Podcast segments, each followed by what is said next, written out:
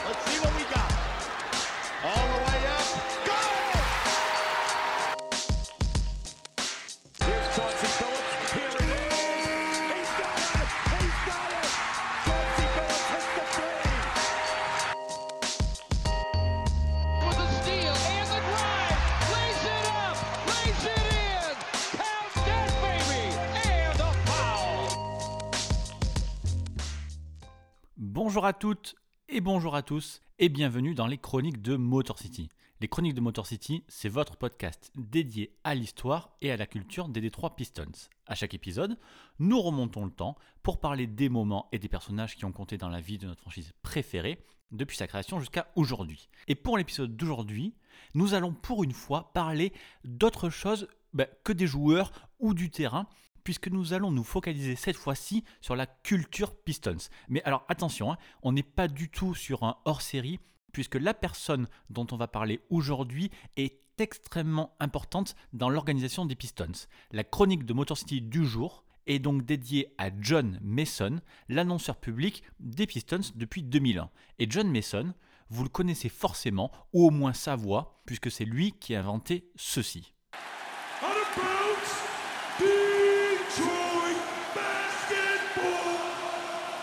Et Mason, qui est encore en poste aujourd'hui, a pris au fil des saisons énormément d'ampleur dans la vie de la franchise. Et désormais, c'est une personne reconnue par les fans des Pistons, mais aussi par les supporters adverses et même par les joueurs adverses. On parle là d'une personnalité qui se fait régulièrement interpeller eh bien, dans les couloirs de la Little Caesar Arena par les spectateurs pour une photo ou un autographe. Et il y a beaucoup d'histoires de personnes qui racontent que quand ils se déplacent à Détroit pour la première fois, ils ne veulent absolument pas partir sans voir au moins une fois Mason. Donc c'est clairement quelqu'un que vous devez connaître et c'est pour ça qu'on va en parler aujourd'hui dans les chroniques. Ça nous donnera l'occasion de parler de qui est Mason, de vous raconter l'origine de ce fameux Detroit Basketball et aussi de parler plus globalement de ce qu'est un annonceur public. Parce que justement, Mason, il a énormément fait pour ce métier et puis il l'a même fait un petit peu évoluer.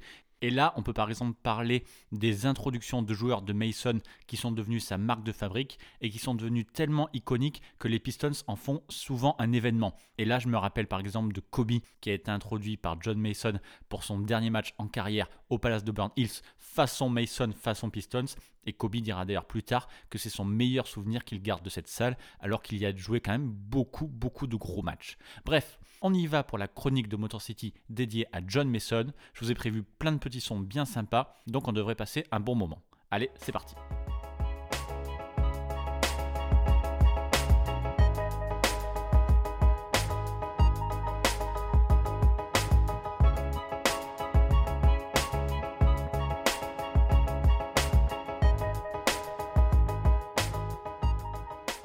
Avant de vous parler en détail de John Mason, peut-être qu'il faut quand même que je prenne le temps de vous résumer ce qu'est un annonceur public en NBA. En fait, pour ce job, le terme exact en VO, c'est Public Address Announcer. Et en fait, c'est un peu compliqué de résumer le boulot de ces gens-là, puisqu'on pourrait y voir un mix entre le speaker, le chauffeur de salle et aussi en quelque sorte le commentateur. Les annonceurs publics, ils doivent à la fois ben, annoncer le jeu, hein, voilà, en gros les fautes, les lancers ou les pertes de balles, mais aussi assurer l'ambiance dans la salle, en gros que le public soit toujours un petit peu chaud. Et ça, ça commence dès l'introduction des joueurs, qui représente d'ailleurs souvent le moment où l'annonceur est le plus en lumière. Parce qu'en fait, il faut comprendre qu'à chaque match à domicile en NBA, l'annonce du 5 de départ, ça fait véritablement partie du show avec les starters qui rentrent un par un alors que toutes les lumières sont éteintes et avec l'annonceur public qui les introduit un petit peu comme si c'était des, combattants qui rentraient dans l'arène en exagérant la prononciation de leur nom, en utilisant leur surnom ou un point particulier de leur histoire. Et la plupart du temps, les annonceurs deviennent d'ailleurs des gens assez connus localement, vu qu'ils ont une relation particulière avec le public. Mais par contre, hein, attention, leur but, c'est de surtout ne pas se mettre trop en avant pour ne pas en quelque sorte voler l'ambiance d'un match. Ils doivent chauffer la foule, ok, ils doivent créer un lien avec les spectateurs, mais les vrais stars, ça restera toujours les joueurs. Alors après, c'est vrai qu'avec des personnalités très fortes comme celle de Mason, et on va en parler, évidemment la connexion se fait, on va dire, beaucoup plus facilement. Et puis, spécialement dans la ville de Détroit, c'est important de le préciser que la franchise et la ville ont une relation assez particulière avec leur annonceur. Mason, il a commencé à travailler avec les Pistons en 2001 et il est toujours en poste. Et avant lui, il y avait un autre annonceur de longue date à Détroit qui s'appelait Ken Calvert, qui était donc le prédécesseur de Mason et qui était resté 16 ans derrière le micro des Pistons, d'abord au Pontiac Silverdome, puis ensuite au Palace de Burn Hills. Et d'ailleurs, je me dis que pour bien comprendre John Mason, il faut quand même que je vous parle un petit peu de Ken Calvert. Ken Calvert, c'était une sorte d'icône à Détroit. Déjà, il est né et il a grandi dans la Motor City, ce qui est déjà toujours très important. Et puis, assez rapidement, il a créé une connexion très forte avec les fans, principalement avec le public féminin, qui s'est rapidement mis à l'adorer. Et quand Ken Calvert quitte les Pistons en 2001, donc après 16 ans bah, de bons et loyaux services comme je vous le disais, ça fait quand même plusieurs années qu'il souhaite passer la main. Mais Pete Skorich, qui était le vice-président des Pistons à l'époque, faisait tout ce qu'il pouvait pour repousser ce jour-là le plus loin possible. À chaque fois que Ken Calvert bah, il parlait de sa lassitude ou de son envie de tourner la page, eh bien Pete Skorich lui disait qu'ils en parleraient plus tard à la fin de la saison et une fois que l'été était venu, eh bien il réussissait toujours à convaincre Calvert de rester une saison de plus tellement il était important pour les Pistons. Mais en 2001, Calvert était arrivé au bout du rouleau et c'est vrai que c'était clairement le moment de trouver quand même quelqu'un d'autre. Il faut bien comprendre que si ça n'avait tenu qu'à la direction des Pistons, Ken Calvert serait toujours en poste aujourd'hui. Et il faut avouer qu'il était très très bon dans son style, assez proche des commentateurs classiques de la boxe, mais bon, le mieux c'est que je vous fasse écouter sa propre présentation des Bad Boys, à l'époque champion NBA en titre en 1990.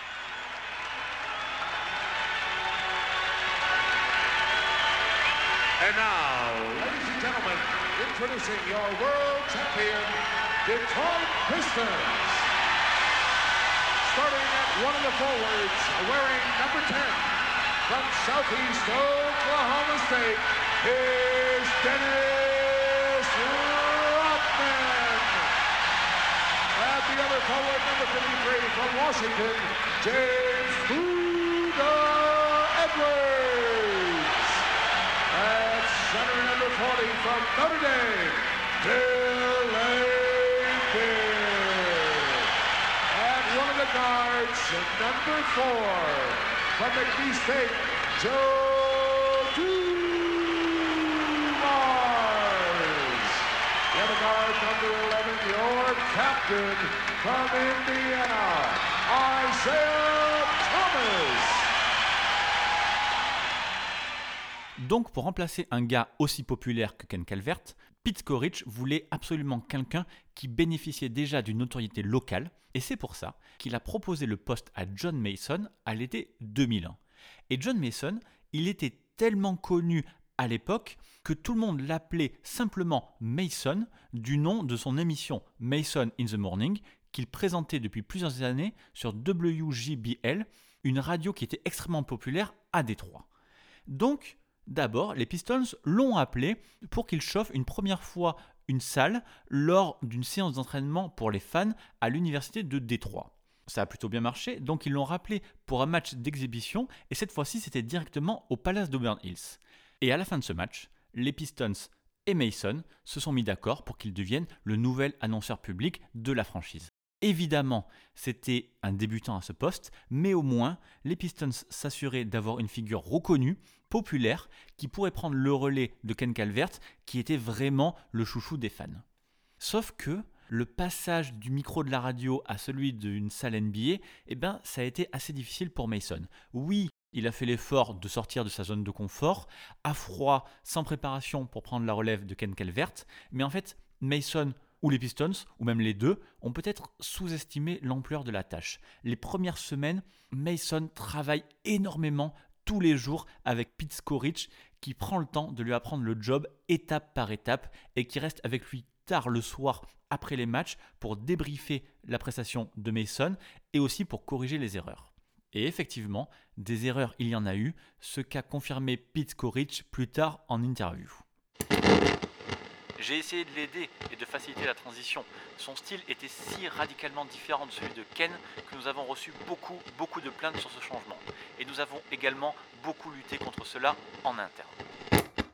Parmi les quelques erreurs de Mason au début, il y en a une qui est très célèbre et qui implique l'arbitre star Joey Crawford. Et quand je dis star, c'est pas forcément positif. Enfin, toujours est-il que lors d'un match parmi les tout premiers de Mason, Crawford s'est énervé contre lui parce qu'il aurait mal interprété un de ses coups de sifflet.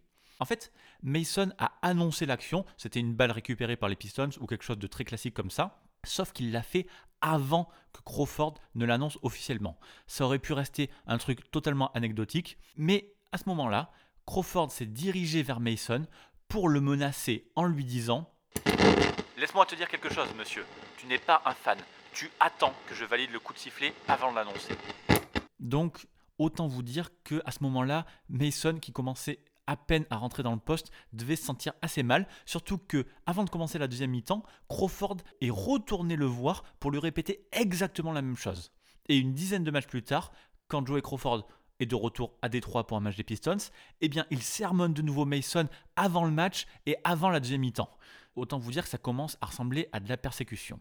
Et puis, Mason, il a eu aussi quelques problèmes avec les joueurs. Le fait est qu'il doit apprendre le nom de tous les basketteurs de toutes les équipes pour les annoncer eux aussi avant le match, même si c'est avec beaucoup plus de sobriété.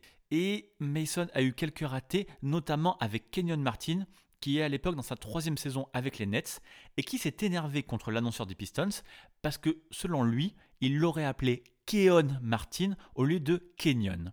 Et en fait, lors de deux rencontres entre les Nets et les Pistons, eh les joueurs de New Jersey viennent voir Mason pour lui dire que Kenyon Martin est très énervé contre lui et qui croit justement entendre dire Keon au micro à chaque fois, alors que Mason assure non, non, il ne le fait pas exprès, il essaye bien de dire Kenyon.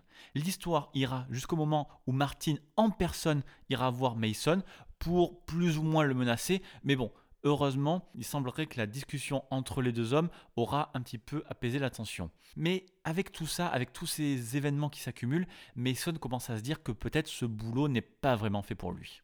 Et puis il va y avoir un troisième incident qui là va pousser l'annonceur des Pistons à deux doigts de la démission.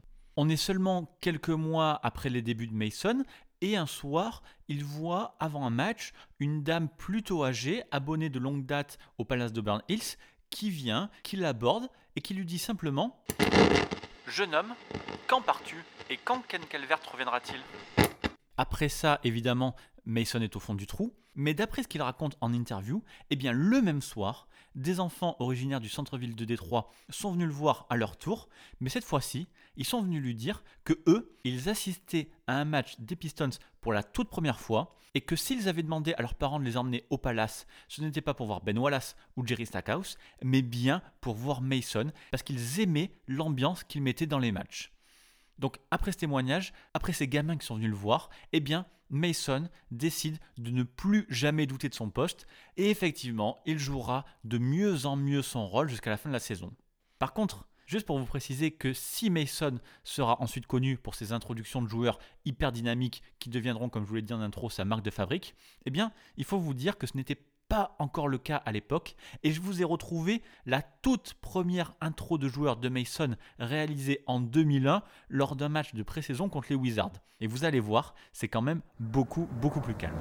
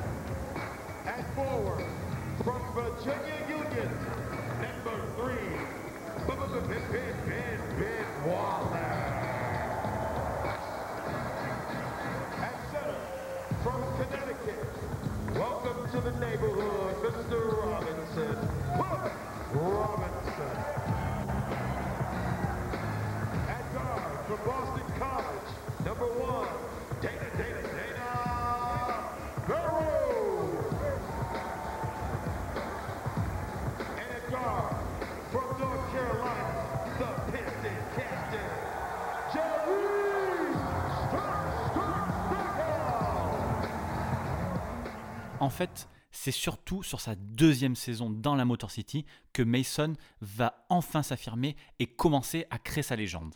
Et là, vous vous en doutez, c'est le moment où je vais vous parler du fameux Detroit Basketball inventé par Mason.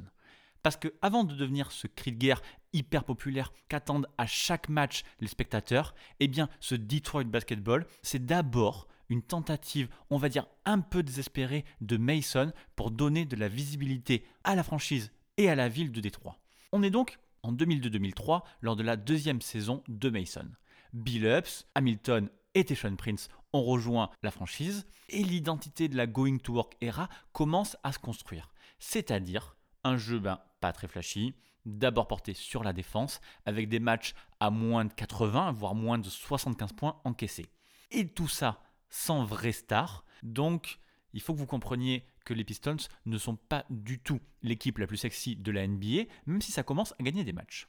Donc, assez logiquement, et même si c'est malheureux, Détroit est rarement programmé à la télévision nationale, et effectivement, cette saison-là, ils ne sont prévus que trois fois. Rien de particulier à dire pour la première rencontre, mais lors de la deuxième, la directrice des programmes NBA est assise juste à côté de Mason. Et en fait, le score est assez bas. Cette année-là, les Pistons ne marquaient que 91 points de moyenne et n'en encaissaient que 87 avec la pire pace de la NBA, donc je vous laisse imaginer. Eh bien, à ce moment-là, la directrice des programmes trouve que ce match est ennuyeux et annonce à ses équipes qu'elle a décidé de passer à une autre rencontre. Mason, il est juste à côté, il assiste à la scène, il pense que c'est une sorte de plaisanterie, mais au moment où il regarde le moniteur, eh bien, il se rend compte que oui, c'était vrai, la chaîne a switché et les Pistons ne sont plus à l'antenne. Et pour le troisième match, et donc le dernier diffusé à la télévision nationale, c'est la même chose. Le match est lent, il est haché façon Pistons des années 2000, donc le diffuseur est une nouvelle fois, on va dire, un peu désespéré de montrer ça à ses abonnés qui, eux, veulent d'abord des attaques, des gros dunks, des paniers faciles. Donc, ils sont prêts à changer une nouvelle fois. Mason, il entend le réseau faire le compte à rebours avant le changement et il décide de faire quelque chose qui lui passe par la tête pour essayer de les intéresser au moins une dernière fois à ce match. Je me suis dit, c'est tellement injuste pour l'équipe malgré tous ses efforts et pour la ville de Détroit. Donc, je l'ai juste crié, ils ont récupéré le ballon juste avant le changement de la télé et donc je l'ai juste crié.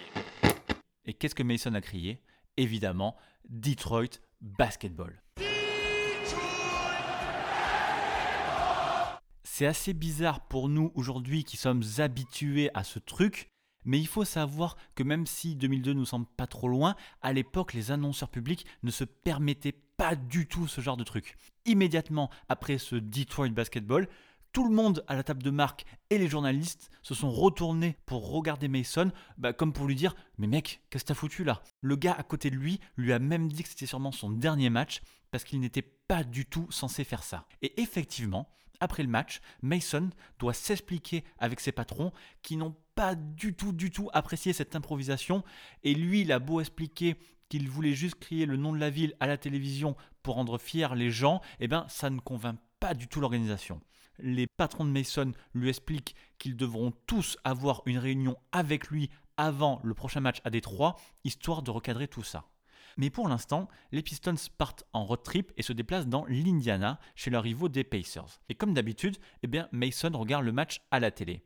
Et ce qu'il va entendre ce soir-là va tout changer. Ce soir-là, dans la salle des Pacers, au Conseco Fieldhouse, il y a une toute petite centaine de fans des Pistons qui se sont regroupés, quelques fidèles bah, qui ont fait le déplacement, c'est pas très loin, mais aussi quelques locaux qui supportent la Motor City. Et puis, à un temps mort, la caméra se déplace vers ces fans de Détroit justement, et le micro s'ouvre. Et là, qu'est-ce que Mason ainsi que tous les gens devant leur télé, c'est-à-dire aussi les boss des Pistons, entendent? Eh bien, vous l'aurez deviné, les fans chantent le Detroit Basketball que Mason avait lancé au match précédent. Des fans des Pistons dans une salle à l'extérieur qui s'ambiance en reprenant spontanément le chant de Mason, eh bien finalement il a réussi son coup. Et en fait, ben, comme les fans sont OK avec ce cri, la direction décide de laisser Mason un peu tranquille. Mais bon, pour autant, lui, il ne va pas le refaire, ce Detroit Basketball. Il l'avait vraiment fait pour que tout le monde entende le nom de la ville lors d'un match national, et pour l'instant, il n'imagine pas trop en faire un gimmick. Et puis quelques semaines plus tard, à l'occasion d'un match qui n'est pas super emballant, où les Pistons sont assez largement menés et donc où la foule est plutôt calme, Pete Skorich va voir Mason et lui demande de faire quelque chose pour chauffer la foule.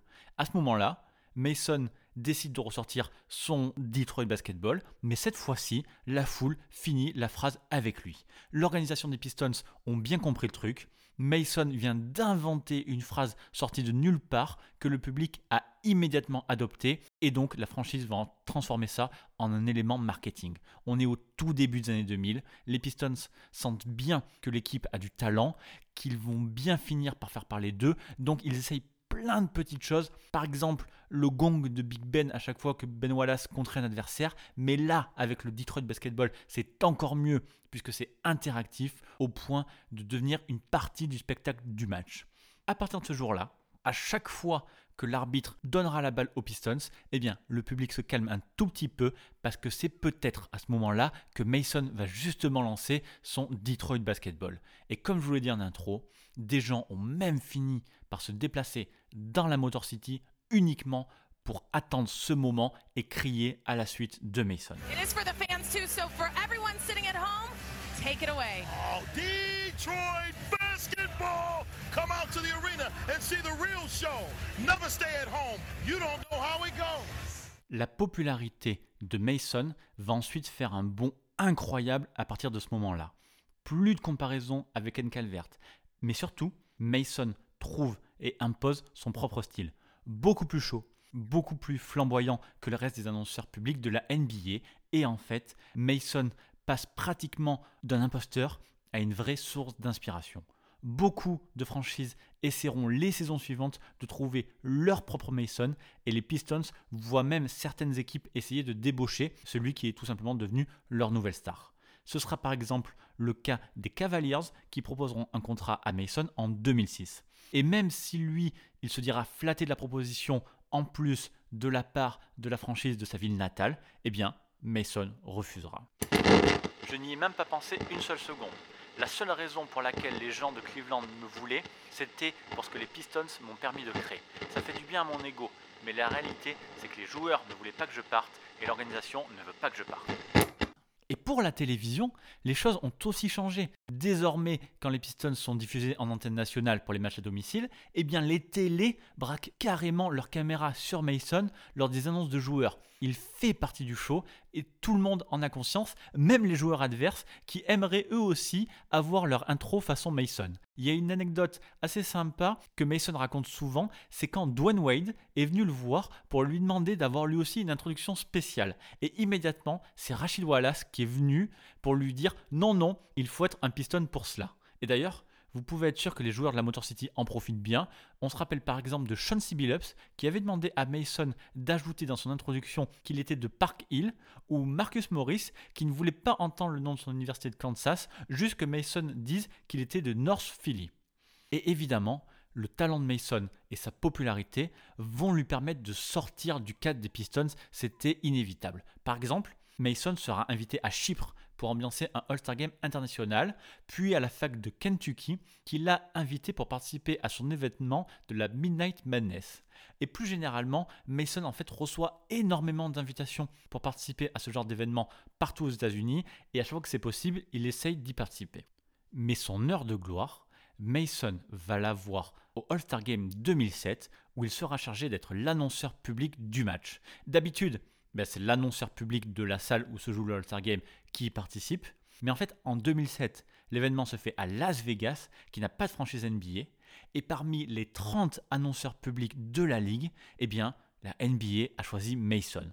Et du coup, j'en profite pour vous mettre un petit extrait sonore de la présentation des All-Stars façon Mason. Now to the Vegas stage, the starters coming out of the East to play. In his third All-Star game from the Miami, bringing the elite heat, the East guard you want to see, D. Wayne Wade. The guard in his third All-Star game from Washington, Agent Zero, Wizard shooting hero, Gilbert Arenas leading vote getter, three-time All-Star, and the reigning All-Star Game MVP. The world knows the name of Cleveland Cavalier, LeBron James. The forward, making his second All-Star appearance from Toronto, the big Chris Bush. and selected in his 14th All-Star game from the Miami Heat, the Diesel Powered Center. None bigger than the deal, Shaquille O'Neal. Ladies and gentlemen, your Eastern Conference All-Stars. Et pour ce match qui s'est joué le 18 février 2007, eh Mason a dû rater un des matchs de la saison régulière des Pistons, en l'occurrence celui de la Saint-Valentin contre les Spurs, puisqu'il était déjà en répétition à Las Vegas. Et la belle histoire, c'est que pour boucler la boucle, les Pistons ont eu l'excellente idée de demander à Ken Calvert juste une fois de revenir pour annoncer ce match. Du coup, la foule du Palace de Burn a pu entendre une dernière fois son ancien annonceur public préféré.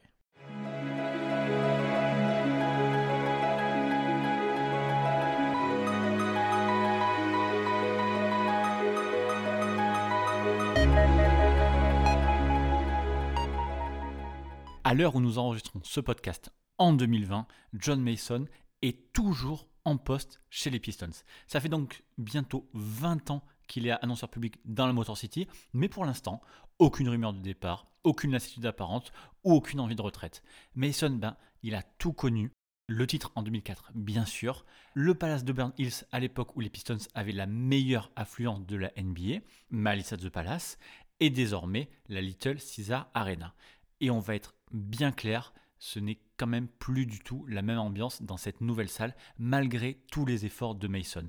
Pour que vous compreniez bien de quoi on parle, il suffit ben, juste de dire que pour la saison dernière, la saison 2020, la Little Caesar Arena n'était que la 28e affluence de toute la NBA. Alors bien sûr, c'est surtout à cause d'un manque de résultats, d'un manque de stars et des prix exorbitants des billets. Mais en fait, du coup, maintenant, quand Mason crie son Detroit Basketball, eh bien, la salle sonne quand même assez creux. Alors cette chronique est pratiquement terminée, mais vous devez vous dire quand même qu'il manque quelque chose dans ce podcast. Eh bien oui, je n'ai pas du tout diffusé l'intro iconique de Mason, celle du 5 de départ de la Going to Work era avec Big Ben, Sheen, Rip, Prince, Billups sur The Final Countdown. Eh bien, je l'ai spécialement gardé pour ceux qui sont restés jusqu'à la fin. Donc on va se faire un petit plaisir et on va écouter cette intro, précisément celle du Game 5 des finales NBA 2005 contre les Spurs.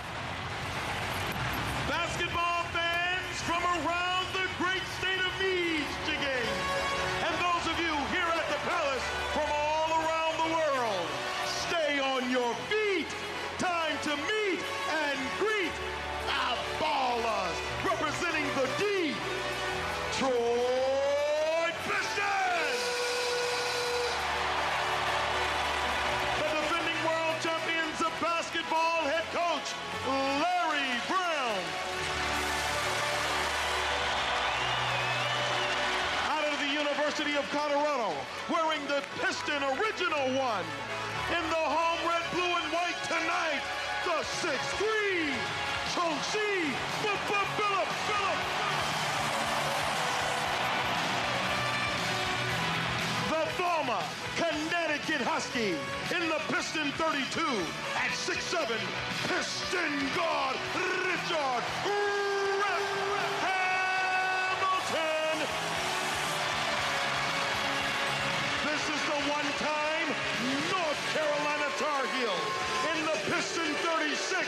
the 6'11 forward. Is the world ready to see the one and only Mr. Rasheed Willis? The Kentucky forward, number 22 at 6'9. It's Palace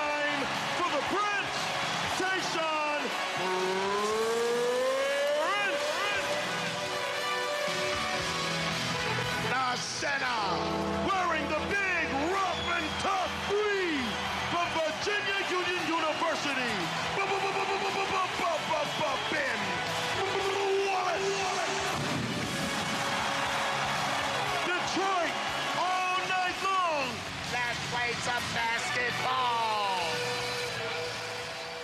Et donc, après cette intro incroyable, il ne me reste plus qu'à vous remercier et à vous dire comme d'habitude que les chroniques de Motor City sont disponibles partout, sur Apple Podcast, sur Spotify, sur Google Podcast, sur Deezer et sur toutes les applis de podcast comme Podcast Addict sur Android.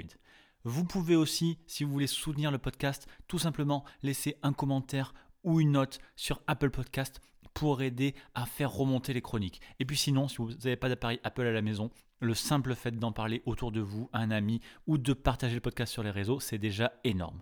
Donc, merci à vous. Et en attendant le prochain podcast, je vous invite à me retrouver sur Twitter pistonfr et sur le site pistonfr.com. Merci encore pour votre soutien et à très bientôt pour une prochaine chronique. Bye.